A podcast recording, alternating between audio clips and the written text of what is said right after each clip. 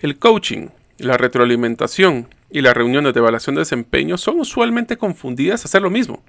Coaching debe ser un momento de conversación entre el líder y su equipo acerca de las expectativas, sí las metas, pero también los aciertos y no aciertos, y debe de ser realizado de una forma permanente.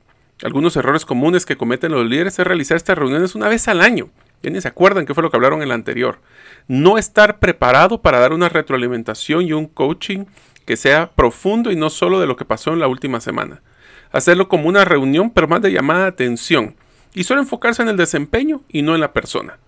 En este episodio te brindaré la metodología que aprendí en Canadá en el programa de liderazgo de TELUS International.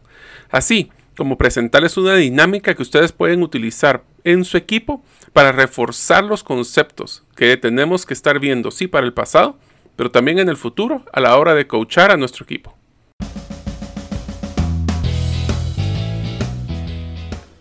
Bienvenidos al podcast Gerente de los Sueños, donde le brindamos las herramientas prácticas, competencias e inspiración para que los líderes de impacto cumplan sus sueños. Soy su anfitrión, Mario López Alguero, y mi deseo es que vivas la vida con pasión, resiliencia y templanza. Bienvenidos.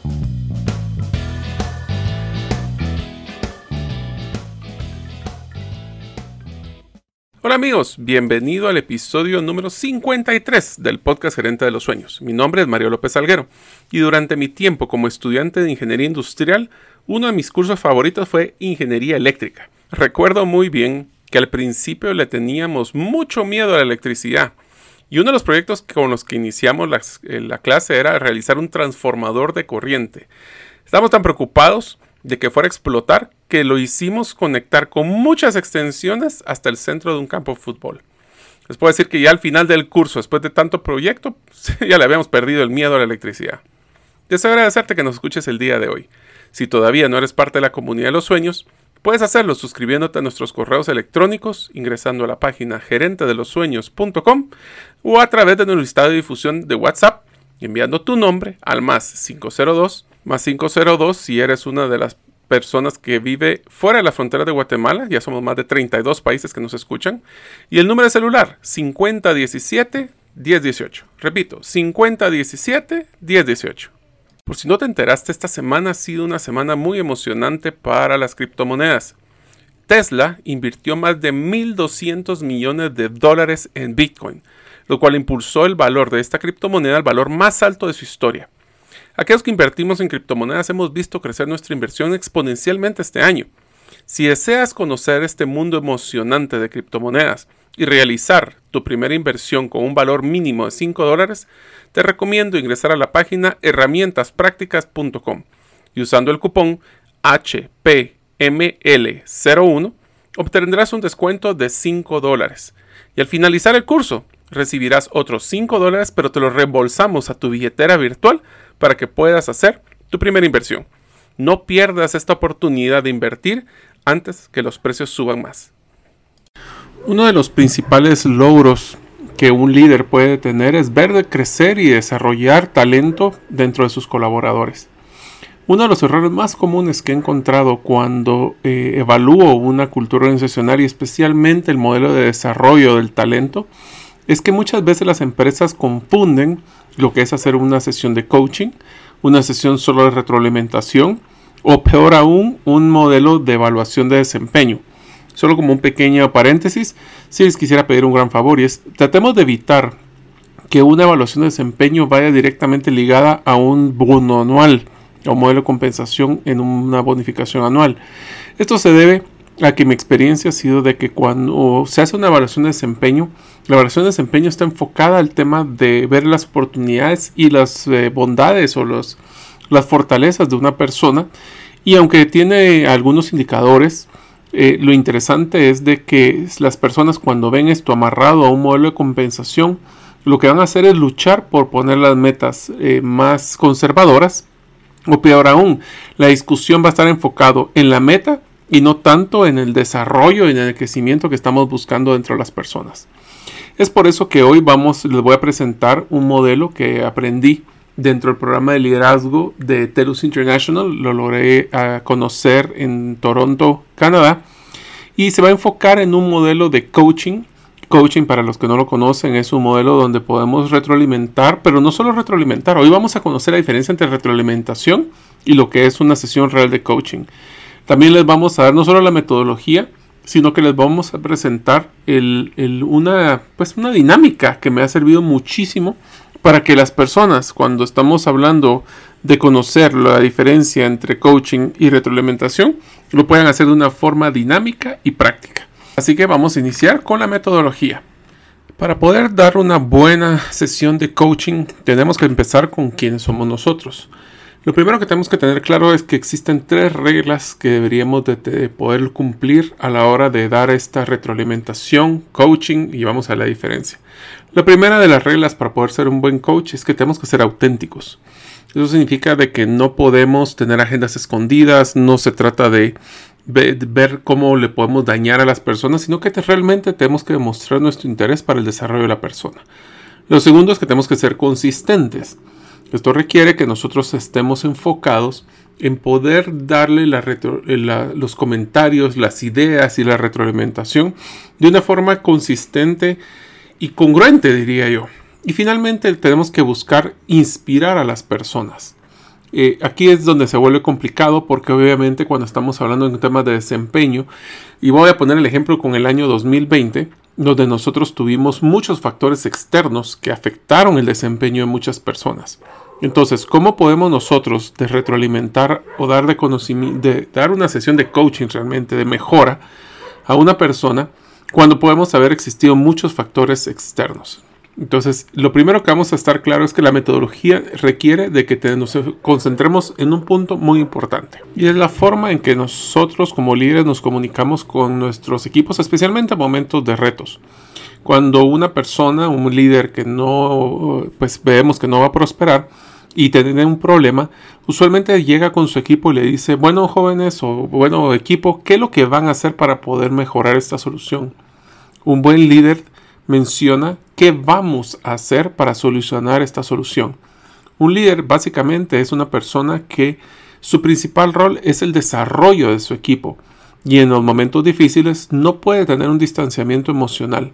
Por eso la metodología lo que especifica es que en el centro tiene que existir un modelo de buscar la inclusión a través de siempre tener en el centro el nosotros.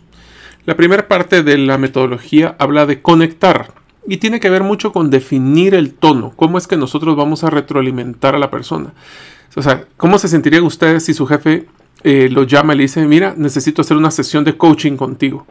Pues muchas personas lo que van a creer es de que tienen una sesión de problemas, regaños o de evidencia de todos los errores que se han cometido. Cuando realmente lo que queremos es construir una buena relación, es eh, no solo evidenciar las áreas de oportunidad, también los grandes logros que queremos eh, pues resaltar eh, en esta metodología.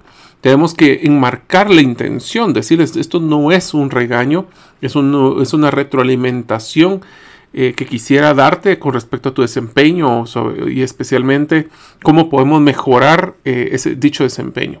De ser en cuenta que se debe utilizar siempre el nosotros.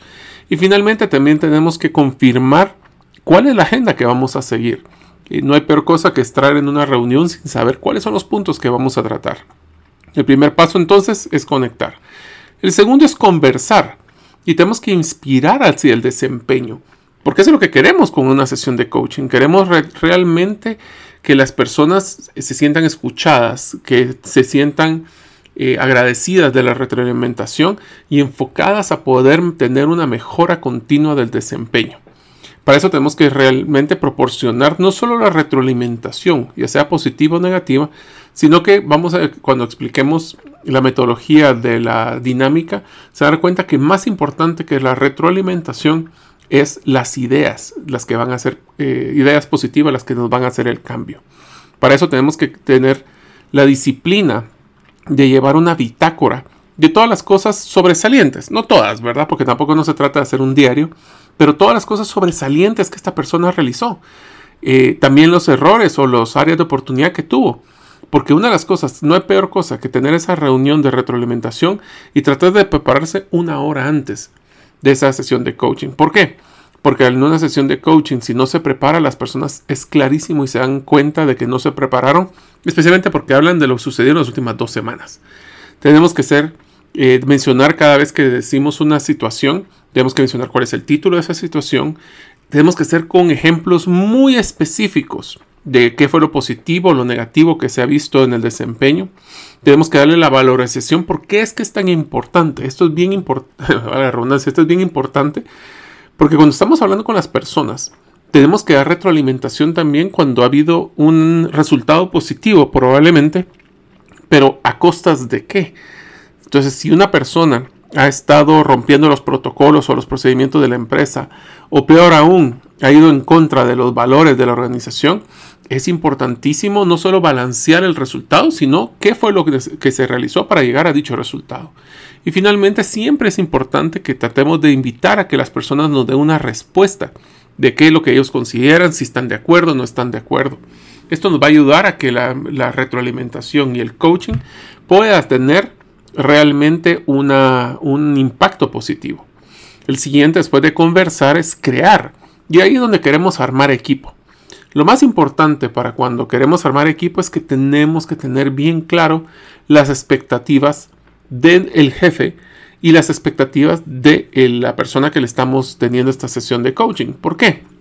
Porque miren, no hay peor cosa que cuando nosotros estamos pensamos que tenemos un excelente trabajo, estamos haciendo muy buen desempeño y el, jefe nos llama para darnos la mala noticia que nos están dejando ir o simplemente que nos están diciendo que el trabajo no está a la altura de lo que él espera. Ahora, la pregunta es, ¿y entonces qué es lo que él espera? He visto demasiados casos que me tratan de, decir que hay que despedir a una persona por desempeño y cuando hablo con el líder y cuando hablo con el colaborador me doy cuenta que existía una clara separación de las expectativas eh, que tenía el líder y que tenía la persona. Es por eso que los invito a desarrollar eh, todas sus, metas y sus logros a través de la metodología SMART, que tiene que ser eh, pues, específico, tiene que ser medible, alcanzable, tienen que ser relevantes y tienen que tener el tiempo específico. Ahora aquí va un reto que les recomiendo. Es relativamente fácil, voy a decir fácil porque no, no necesariamente, pero es relativamente fácil poner una meta numérica donde nosotros podemos decir se cumple eh, X cantidad de ventas, eh, tenemos un, marco de, referencia o, de ajuste que puede tener un más o menos 10%. Eh, obviamente es muy difícil, y voy a hablar cuando me toca ver estas sesiones de coaching con equipos de ventas y están hablando del presupuesto o están hablando de las metas del siguiente año, que siempre van para arriba, obviamente. y los, los equipos de ventas pelean siempre para bajarlos y bueno, es una, es una pieza en un rompecabezas que tenemos que tratar de cumplir. Entonces, aunque lo difícil va a ser llegar a esos acuerdos de metas, eh, son más fáciles de poder cumplir. Ahora, ¿cómo funciona? Y se los dejo para que lo piensen. ¿Cómo funciona cuando estamos trabajando, por ejemplo, con un equipo de informática y su trabajo o su, grande, su gran meta para este año es la implementación de un software? Hablamos de un SAP, que es un software de contabilidad. Pues, ¿cuál es el detonante de éxito? es cuando se instala, es cuando se capacita el usuario, es cuando están haciendo la primera transacción, es cuando ya llevan más de una transacción, es cuando están todas las transacciones de la, operación ya cargadas en el sistema, para qué fecha, eh, etc. Entonces es más difícil cuando trabajamos con hitos. Hitos son básicamente metas de cumplimiento más que un eh, modelo numérico. Tenemos que ser muy específicos en decir claramente qué es lo que esperamos, para cuándo y por qué eso es relevante. También el rol del líder en este tipo de evaluaciones de coaching o estas sesiones de coaching es poder eliminar las barreras y también buscar oportunidades cuando hay un problema que tal vez no se ha llegado a cumplir las expectativas. Eh, ¿Cómo podemos hacer una lluvia de ideas con el colaborador y se dar cuenta? El escuchar a las personas, no solo oírlas, escucharlas realmente, se van a dar cuenta que muchas de las soluciones las tienen los propios colaboradores y están entusiasmados de poder compartirlas si nosotros los escuchamos. La última área de la metodología es comprometerse, porque no sirve de nada tener una sesión de coaching, que nos tuvimos un café, que platicamos, pero no se llega a un compromiso. Y el compromiso no solo estoy hablando del colaborador, es un compromiso de ayuda mutua donde una persona, el colaborador, se compromete a cumplir su desempeño, pero también nosotros como líderes nos vamos a comprometer, a lo mencionado anteriormente, de eliminar barreras y ayudarlo con lo que sea necesario en nuestro poder. En el tema de comprometerse, tenemos que alinear y acordar cuáles son esos próximos pasos, cuáles son esas eh, acciones que tenemos que tomar inmediatamente. Después, yo les recomiendo que hagan un pequeño resumen de la sesión, del proceso de, de dicha sesión de coaching o la reunión y que lo compartan con no solo el ejecutivo, el colaborador, sino que también que lo mantengan en un archivo para que ustedes lo puedan tener como referencia para próximas oportunidades. Y finalmente, y este es un paso sumamente importante, siempre agradezcan al colaborador el tiempo y el esfuerzo realizado. Recuerdo, para que el final de una sesión de coaching sea efectiva, tenemos que siempre enfocarnos en tratar de luchar porque existe ese nosotros y no solo el yo y el tú. Eso va a ayudar a que se miremos que todos estamos en el mismo barco. En unos momentos continuaremos con este episodio. Uno de los proyectos que me he involucrado desde el 2020 es ser pues coorganizador del grupo de Facebook Creciendo con Buenas Lecturas. Te recomiendo que seas parte de los más de 7000 miembros de este grupo. Se postean únicamente extractos de libros, recomendaciones literarias y una vez al mes entrevistamos a un autor de un libro para que nos comente su experiencia de escribirlo, así como los principales aprendizajes de su libro. Espero que puedan ustedes ser parte de esta gran comunidad y ahora continuamos con nuestro episodio. Hay una analogía que utilizaban al momento de dar, porque es importante realmente el, dar una sesión de coaching y no solo retroalimentación. Ya vamos a llegar a hacer la dinámica para que ustedes conozcan la diferencia. Pero uno de los puntos más importantes es de que la analogía que utilizamos es como cuando, imagínense una empresa como que fuera un vehículo, donde el líder está, eh, pues tal vez timoneando pero es toda la maquinaria la que es importante. O sea, todas las piezas del carro, si están ahí es porque son importantes. Una sesión de coaching es como poder darle un poquito de aire, mejor o mejor aire a las llantas. Donde lo que estamos haciendo es sí podemos caminar de punto A a punto B, pero si tenemos las llantas con muy baja presión, vamos a dañar las llantas probablemente. Y eso requiere que estemos cambiando constantemente las llantas. Le hace también en nuestras empresas los colaboradores y si los tenemos eh, con muchísima presión, lo que puede pasar es que estallen.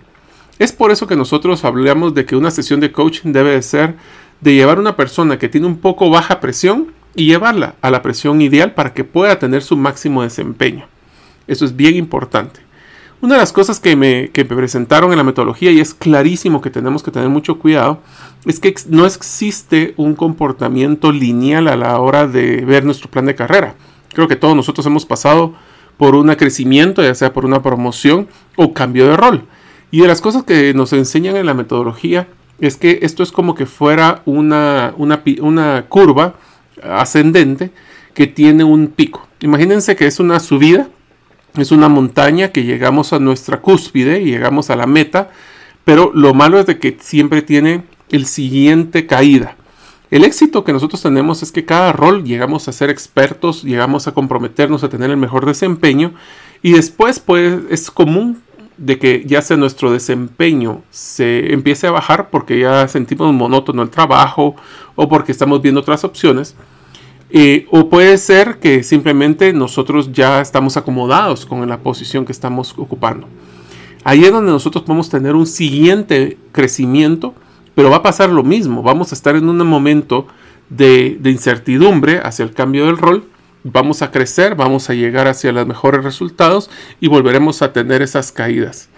Esto es importante porque nosotros tenemos que conocer la pasión que está teniendo la persona y en la claridad del estado en que se encuentra a través de su plan de carrera. Estamos en un momento de la cúspide, estamos en un momento del valle, estamos en un momento de crecimiento. ¿En qué momento se encuentran las personas? Ahora sí, voy a comentarles cuál es la dinámica que yo les recomiendo que hagan con sus equipos.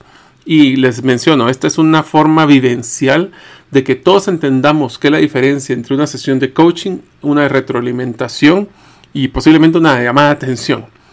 Eh, lo que los invito es que para poder hacer esta dinámica lo que van a tener que conseguir son varias piezas, usualmente utilizo legos o alguna pieza de algo que sea pequeño eh, vamos a necesitar una sala o un salón idealmente que sea grande. Yo sé que ahorita pues eh, no podemos estar físicamente, pero cuando se pueda es bueno hacerlo físicamente. Y vamos a necesitar algún tipo de tela para tapar los ojos de las personas. Entonces van a dividir a todo el equipo. Eh, lo ideal es tener un equipo de 8 o 10 personas. Y van a tener que eh, tener por lo menos el equivalente a 5 piezas por cada pareja. Van a tener que hacer parejas de, los, de las personas. Uno vamos a llamarle el guía y el otro le vamos a llamar el guiado. A la persona que va a ser guiada vamos a ponerle la tela y vamos a hacer tres rounds o tres eh, ciclos de esta prueba. Eh, a los guías tenemos que explicarle una metodología nueva en cada uno de los ciclos. El primer ciclo, ¿qué es lo que vamos a hacer? Bueno, vamos a agarrar las piezas de Legos o las piezas que vamos a utilizar y las vamos a colocar en diferentes lugares del salón. Podemos colocarlas arriba de las sillas, podemos colocarlas en, la mesa, en una estantería. Tenemos que tener mucho cuidado de no tener cosas que se rompan o lugares donde se puedan golpear las personas. La primera vuelta, el guía lo que tiene que hacer es que solo puede decirle al guiado las cosas malas que ha realizado. ¿Qué quiere decir esto? Si una persona está caminando y se topa contra una mesa, solo le puede decir qué mal que hayas topado con la mesa. Eh, si una persona eh, dice algo positivo, por ejemplo, qué bueno que te agachaste o qué bueno porque has hecho una vuelta, ahí se les está penalizando con puntos y si lo hacen varias veces, pues se elimina la pareja. La meta es que las personas, eh, por su prueba y error, eh, sean guiados solo con la parte negativa, busquen las cinco piezas dentro de los diferentes lugares y al terminar le damos usualmente de, de 60 a de un minuto a dos minutos para tratar de buscarlas. Eh, después del siguiente ciclo, eh, las personas solo pueden decirle, los, guía, los que están guiando, solo pueden decirle a las personas las cosas positivas que están realizando. Entonces, por ejemplo, si alguien eh, se agacha, le dice, qué bueno que te agachaste, qué bueno que... Pero jamás en estos primeros dos ciclos le pueden decir qué es lo que debe hacer. Solo cuando es prueba y error y las personas le dicen en el primer ciclo las cosas negativas, en el segundo las cosas positivas. Después de terminar el, ciclo, ¿cómo termina el ciclo? Pues si alguno de los equipos logra las cinco piezas, entonces queda como ganador y apuntan el tiempo que se tardaron en poder realizar esta dinámica. Eh, el tercer ciclo es uno que es mucho más dinámico, donde ya le decimos a los, guía, a los que están guiando que por favor les digan a las personas qué hacer. Quiero que por favor camines, quiero que te agaches, quiero que camines, quiero que ah, sostengas lo que está en la silla, etcétera, etcétera. Los resultados siempre son los mismos la primer ciclo, después de los dos minutos, es extraño, si no es que creo que una vez ha tocado, que un equipo ha logrado conseguir las cinco piezas, usualmente consiguen una, dos o tres. En el segundo ciclo, eh, ya uno o dos equipos terminan las cinco piezas, y usualmente no es un tema de, si llegan a las cinco piezas, sino quién es el que termina más rápido de, obtener las piezas. Una vez que terminan esto, se van a dar cuenta que eh, primero le preguntan a las personas que fueron guiadas cómo se sintieron, cómo fue su expectativa, cómo se sintieron emocionalmente. Comentarios como me sentía frustrado, eh, me sentía mal porque solo me estaban regañando, solo me decían las cosas malas que hacía. En el segundo era, pues me sentí mejor porque me estaba diciendo las cosas positivas, pero igual tenía que ir a probar y si me topaba con una mesa, pues no me daban la guía. Y la tercera ciclo, pues obviamente están muy contentos porque se sintió guiado. Bueno, este es un ejercicio que aunque se hace rápido, usualmente se tarda media hora en hacerlo como máximo, lo que va a evidenciar es la diferencia entre coaching, retroalimentación e ideas. ¿Qué es esta metodología? Bueno, lo que nosotros estamos tratando de hacer en una sesión de coaching no solo es retroalimentar, porque retroalimentar son solo los comentarios positivos o negativos de todo lo que hizo esta persona en el pasado ya hizo una tarea, ya cumplió o no cumplió con una meta, eh, se le está dando esa retroalimentación de lo que la persona ya hizo. Eso está bien, pero vamos a ver que en, el cuadro y en la infografía está de que cada uno de los roles de la retroalimentación tiene una función. Ahora, ¿qué es lo que hicimos en el último ciclo? Ya no le dimos retroalimentación de lo que hacía en el pasado, positivo o negativo. Lo que hacíamos era darles ideas. Ideas es ya cuando nosotros le expresamos a las personas lo importante que es para nosotros algún tema. Por ejemplo, lo que vamos a hacer es decirle claramente nuestras expectativas de qué es lo que nosotros esperamos de ellos que continúen haciendo o que paren de hacer. Entonces, la metodología cómo funciona? Podemos hacer retroalimentación, ya hablamos de esto en el pasado, y ideas, que son los comentarios que le gustaría en el futuro. Si nosotros le damos una retroalimentación positiva, lo que queremos hacer es reforzar esas actitudes o esos resultados que esperábamos de él. Si queremos dar una retroalimentación negativa, sirve para que lo que hizo sea, se pare y ya no se continúe haciendo. En el tema de las ideas, si nosotros queremos dar ideas positivas, lo que queremos es darle a la persona eh, nuestras expectativas de mejora de él. Vamos a hacer un ejercicio práctico en unos minutos. Pero si quieren dar ideas negativas es para que eviten hacer este tipo de situaciones. Siempre tomando en cuenta que su lenguaje debe ser inclusivo, hablando de nosotros y no solo tú cometiste un error, sino que debe ser, bueno, cometimos o no llegamos a la meta, y quisiéramos explorar qué fue lo que sucedió. Entonces voy a poner un ejemplo de un equipo de ventas que eh, cumplió o no cumplió sus resultados. Yo sí quisiera que reforzar de que cuáles fueron las situaciones que estaban eh, pues motivando a que los resultados fueran positivos, pues entonces le voy a dar retroalimentación. Lo que hicimos en la campaña de mercadeo, de los resultados, fue algo muy positivo. Eh, esperamos poder eh, que, se repita esto durante el año. Esto es un tema de refuerzo. Si queremos que se pare, miren, una de las cosas que nos dimos cuenta es que estábamos haciendo cierres muy débiles y por eso queremos que se pare.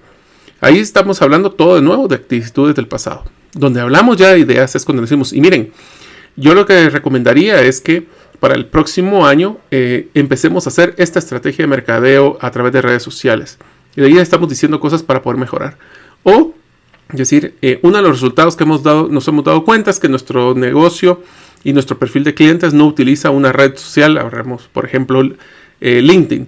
Entonces, yo lo que les recomiendo es que no utilicemos esta herramienta para poder hacer nuestro mercadeo, sino que utilizaremos Facebook. Entonces, se dan cuenta la diferencia. Podemos utilizar positivo o negativo.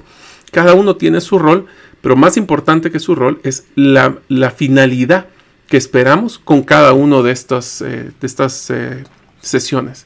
Entonces, el coaching es que nosotros tenemos que dar los dos. Retroalimentar es solo ver el pasado. Ideas es solo ver el futuro coaching es donde nosotros hacemos la diferencia porque hablamos del pasado y del futuro. Ahora, tienen que ser específicos. Yo sí les recalco de nuevo, el éxito de muchos de los líderes es que llevan una bitácora de las cosas que quieren resaltar en su retroalimentación positiva, de las cosas que queremos evitar o parar con retroalimentación negativa y les dan fortalezas o les dan un soporte mencionándoles todas sus expectativas. Así no hay sorpresas en lo que nosotros estamos esperando de la persona y de la persona va a saber cómo poder predecir nuestros, nuestras actitudes. Ahora, tenemos que eh, también invertir ¿Qué son esas causas que están afectando el desempeño? Puede ser causas que sean justificables por temas de barreras, por ejemplo, siendo las principales barreras las siguientes. La primera barrera que puede dar un bajo desempeño es la estructura. estructura puede ser desde áreas de no poder tener los recursos financieros o los recursos de materia prima, y ahí el rol del gerente o del líder es poder remover esas barreras que, estructurales que están afectando realmente el desempeño. El segundo es conocimiento, donde nosotros lo que podemos ahí sí es darle la información necesaria, los reportes, los accesos a la información, las tendencias que esperamos que le puedan ayudar a mejorar su desempeño. El tercero es todo lo que es la parte de actitudinal, que ahí sí tenemos que manejar un modelo de causa-efecto. Nosotros estamos claros de que yo tengo una expresión que dice que actitud mata currículum o le gana currículum. Y ahí es si una persona tiene una mala actitud, tenemos que conocer la causa de, de hecho de cuáles son esas malas actitudes, tratar de retroalimentarlo del pasado y sugerirle ideas positivas para poder mejorar, pero también hablar de que las consecuencias sobre esa actitud si no fuese a cambiar. Y finalmente los comportamientos.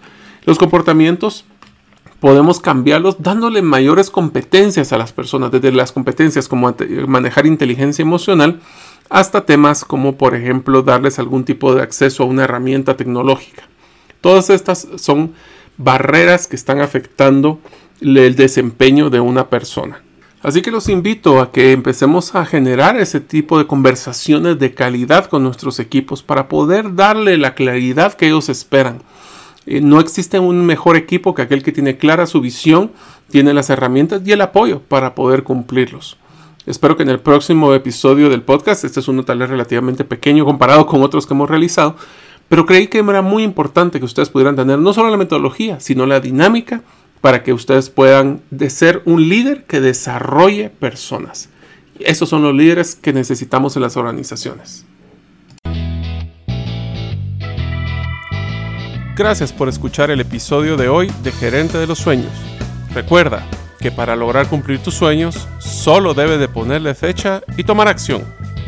Las notas y material complementario de cada episodio puedes encontrarlo en la página gerentedelosueños.com. La música que han escuchado es Feeling Good de Kevin MacLeod y pueden encontrarla en incompetech.com. Hasta la próxima y que sigamos haciendo nuestros sueños una realidad.